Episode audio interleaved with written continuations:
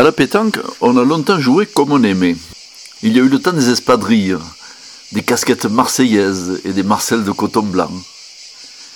Il y a eu celui des chemises américaines nouées sur le nombril et des grosses chaînes en or, celui des pantalons à pince et des mocassins de ville. Mais aussi, malheureusement, celui du fameux Bob Short Tongue.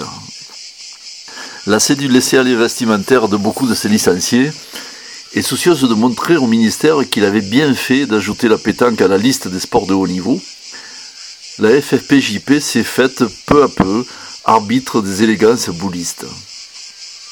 Elle a imposé, dans les championnats d'abord, puis dans l'ensemble des concours nationaux, une tenue identique.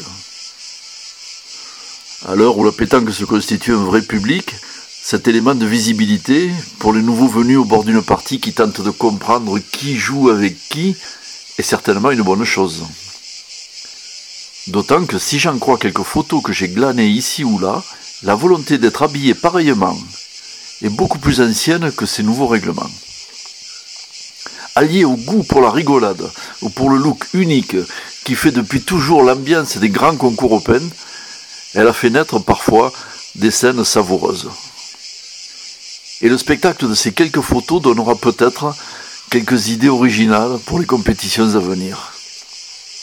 En souhaitant bien sûr que le climat sanitaire vire au beau fixe et que les futures équipes ne se voient pas obligées de s'y présenter avec des masques identiques.